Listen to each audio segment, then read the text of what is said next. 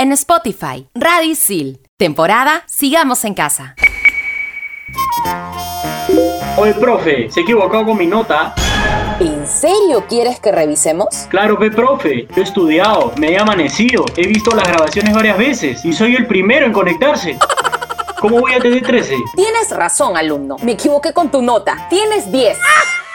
Uy, uy, uy. Aquí develaremos las excusas que ponemos los alumnos y algunos profes. Así que, oye, no me flores. Aquí de todas conectas. Llegó el momento de Estación Isil. Obviamente, por Radio Isil.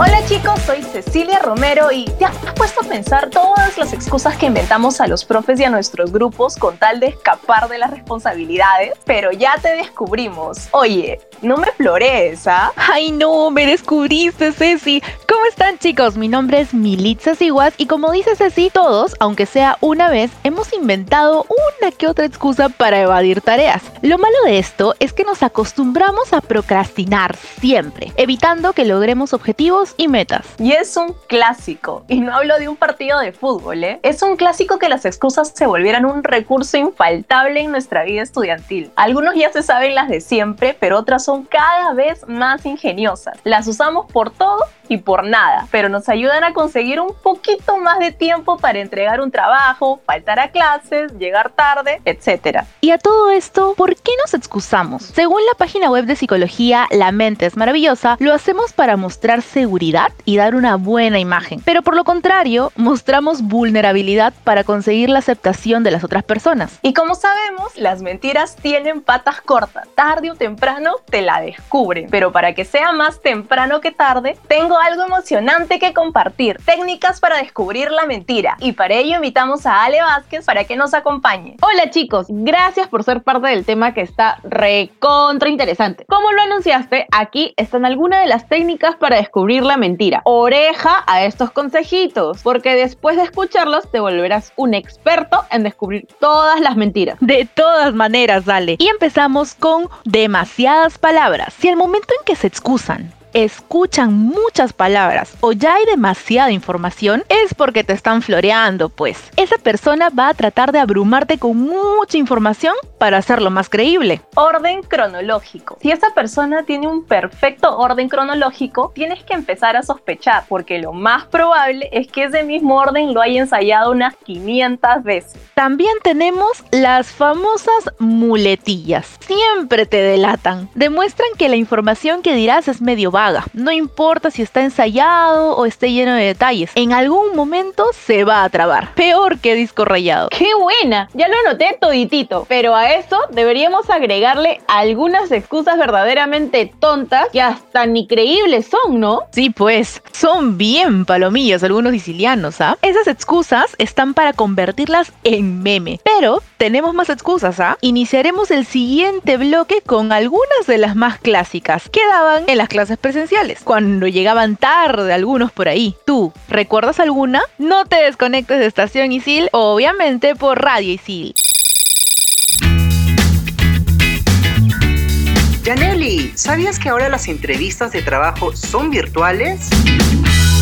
Sí, Emilio, es por esto que debemos prepararnos. Por ejemplo, podemos grabarnos entre nosotros para saber cómo nos desenvolvemos, si miramos a la cámara, si la postura y el tono de voz son los adecuados. Y también debemos preparar siempre el ambiente, hacer pruebas de audio y video y esto nos ayudará a tener éxito en nuestras entrevistas virtuales. ¿Y cómo sabes todo esto? Fui a las asesorías en empleabilidad de Easy Job y me dieron tips y herramientas que debemos poner en prácticas para tener entrevistas virtuales exitosas. ¿Cómo hago para asistir a estas asesorías? Súper fácil, Emi. Ingresa a través del app Isil o en EasyNet y listo, agenda tu cita. En Estación Isil, el sensei de la semana. Hola, hola, soy Cami Alton. En esta secuencia del Sensei de la semana, vengo acompañada de... Braulio Pastor. Hola mi gente de Isil. Hoy les vamos a presentar a nuestro Sensei de la semana.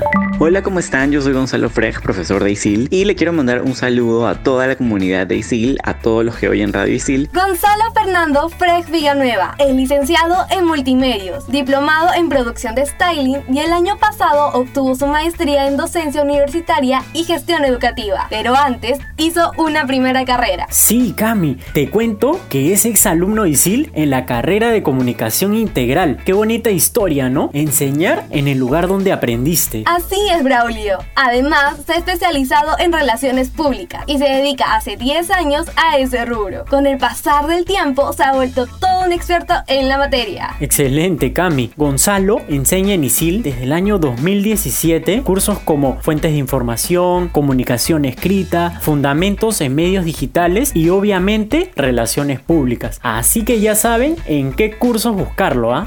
Que mm, les vaya súper bien en este ciclo y aunque estemos pasando por tiempos un poco complicados, hay que estar siempre positivos, ¿no? Y tener muy muy buena actitud. Cuídense mucho. Si conoces a un sensei que merezca ser mencionado en Estación Isil, pásame la voz o escríbeme a mi Instagram como arroba cami-abetón. Y a mí me puedes encontrar en Instagram como arroba Braulio Pamo. Vive el deporte desde adentro. Te invitamos en todas las canchas por Radio Isil. Estrenamos los jueves. Sigue escuchando Estación Isil. Obviamente, por Radio Isil. Obviamente. Gracias chicos por hacernos conocer a este sensei de la semana, Gonzalo Freck, que nos hace sentir orgullosos de que sea nuestro profe. Y regresando con el tema de hoy, ¿recuerdas las clases presenciales en los campus de ISIL? Ay, ¿cómo no recordarlas, pues? Las extraño. Ah, entonces también recordarás las excusas que dabas cuando llegabas tarde. Ah, no, eso sí, ni me acuerdo.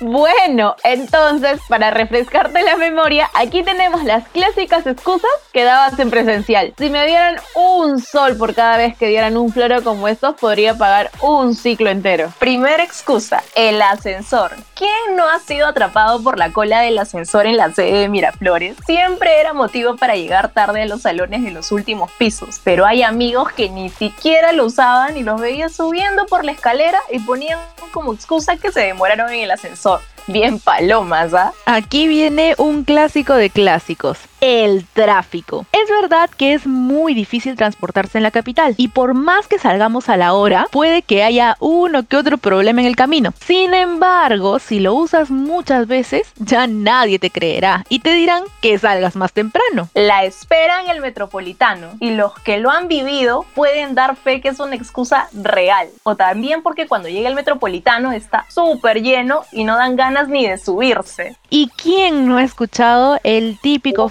de la Benavides y la Javier Prado? Muchos, por no decir todos, hemos sufrido el tráfico de Lima, pero exactamente Isil está ubicado en avenidas donde las horas puntas son una cosa de locos. Entonces, ¿por qué no aprovechamos un poco de eso y usar esa locura del tráfico para salvarnos del pellejo, pues? Ya que sabemos que todos lo han sentido en carne propia y tendrán compasión de nosotros al usar ese tipo de excusas. Y volvemos a lo presencial. ¿Cómo olvidar la supuesta confusión de sede? Que cuando te matriculas lo primero que hacemos es fijarnos cuándo es nuestra sede y ¡zas! Resulta que nos equivocamos. ¡Qué buena! Poner a la familia o la mascota de excusa. Nunca falta la típica, mi mamá me mandó hacer esto, mi perrito estuvo mal, tenía mi trabajo listo, profesor, se lo juro, pero mi hermanito derramó agua encima, ¿se lo puedo traer mañana? Y una que nunca falla porque estamos hablando de temas mayores es tuve cita con el doctor. ¿Cuántas veces hemos escuchado esta repetida frase? Hasta cuando llegan tarde se usa. Disculpe la demora, pero tengo una cita médica. ¡Ja! Y no falta, no puedo reunirme ese día, chicos, es que tengo una cita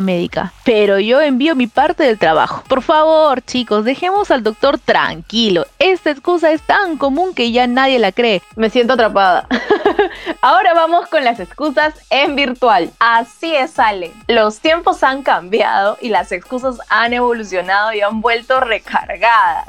Sí, ahora las tenemos en modalidad remota. A continuación, una maratón de excusas que no pueden faltar. Una de ellas que se ha vuelto un común es yo trabajo y estudio. Uf, clásico de clásicos. Siempre está el alumno que dice que siempre está full. Bueno, todos estamos full, la verdad, y más aún estando confinados. Pero esta, sin duda, es la mejor excusa para no conectarse a reuniones grupales, entrar a clases virtuales o simplemente no participar.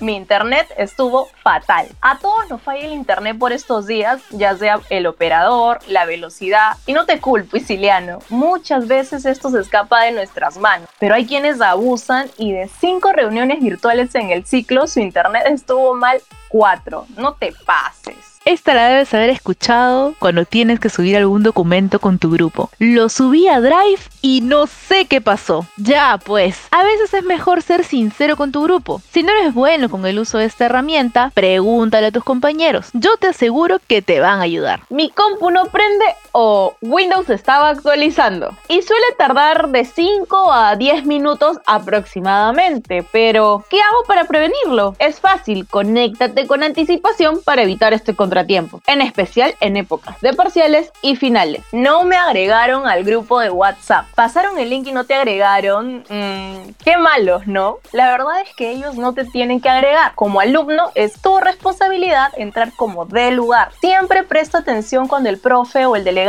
compartan el link. Recuerda, el grupo no va hacia ti, tú tienes que ir hacia ellos. Así que si utilizaste alguna de estas excusas, procura no repetirla, pues mínimo.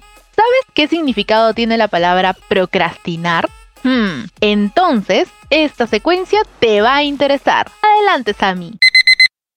En Estación Isil, ahora o nunca. Gracias Mili por el pase. Hola Sicilianos, soy Samantha Zavala y hoy les traemos un tema súper interesante. ¿No es así, Ale? Así es, Sammy. Hoy les daremos unos tips para dejar de procrastinar y que los ayudarán un montón. Pero, ¿qué es procrastinar? Básicamente es postergar o posponer. Haz una sola cosa a la vez. Te puedes creer la persona más multitasking de la vida, pero ¿estás haciendo todas tus tareas bien? Lo mejor es concentrarse en una sola para que la termines y no postergues la entrega de todas. Usa técnicas de gestión de tiempo. Utiliza la técnica Pomodoro. Consiste en trabajar de corrido 225 minutos sin ningún tipo de distracción. Y al término de este tiempo, te das tus 5 minutitos de relajo. Buscar ambientes que potencien tu creatividad. Muchas de las excusas las ponemos porque trabajamos o estudiamos en un ambiente que nos limita o nos distrae. Evita el estrés. Si estás estresado, no tendrás tendrás un buen rendimiento en el trabajo y terminarás posponiendo todo. Divide las tareas grandes en partes pequeñas. Solemos posponer las tareas porque lo vemos tan grande que serán imposibles de lograr y terminamos frustrados. Para hacerlo más fácil, divídelas en partes y si aún te resulta abrumadora, divídela de nuevo en más partes. Se te hará tan fácil y simple que inmediatamente comenzarás a trabajar en ello. Si conocen otros tips para dejar de procrastinar, pueden escribirnos a las redes de ISIL o a las nuestras. Soy Ale Vázquez y me puedes encontrar en Instagram como arroba vaspeale y a Sami como arroba Samantha Zavala 30. Estás en Estación Isil, obviamente por Radio Isil. Sigamos escuchando el tema de hoy que está muy divertido. Y ahora toca las excusas de los profes. Esto no me lo pierdo. Adelante, Ceci. Así es, Sammy. Ahora le toca a los profes. Hoy en día esta nueva modalidad remota nos ha sorprendido a todos y no podemos dejar de lado que algunos profes también dicen una que otra excusita de vez en cuando. Ay, ¿tú crees, Ceci? Probablemente habrás oído escuchar la típica excusa de tengo demasiadas pruebas que revisar, mañana subo las notas. Sin embargo, han pasado más de dos semanas y siguen sin subir las calificaciones al Blackboard. O también cuando el profe te dice, si tienen dudas pregunten nomás, ¿ah? Yo voy a responder todas las veces que sean necesarias. Pero si preguntas más de dos veces se terminan diciendo, alumno, la clase está grabada, revísala luego, por favor. Es que no me tienen paciencia. Por otra parte, tenemos el muy famoso no me equivoqué, solo quería ver si estaban atentos. Y aún así, cualquiera podría creer que esta excusa se quedó en la modalidad presencial. En algunas presentaciones se le ha pasado a nuestros profes uno que otro pequeño error. Pero no los culpes, pues la tecnología y los trabajos virtuales son un nuevo mediador para todos. También cuando le hablaste por todas sus redes sociales para preguntarle algo y no te responde. Pero cuando le haces roche en clase, inmediatamente te dice, alumno, si no le contesto los mensajes es porque estoy ocupado. Tenga paciencia. Pero lo ves conectado en WhatsApp y para posteando memes en Instagram 24/7. Ceci, ¿así? soy yo a veces. Pero estas dos que te diré a continuación las has tenido que escuchar de todas mangueras. Pues es lo típico que dice tu profe cuando dejas tus correos en el olvido. Alumno, no me llegó tu correo. O en todo caso, tu correo se fue spam. Terrible, terrible. Y para terminar con nuestro ranking de las excusas de los profes, no puede faltar la incomparable si he subido la nota, alumnos. Seguro es el sistema. Pero mágicamente, en menos de un minuto, se actualiza cuando haces F5.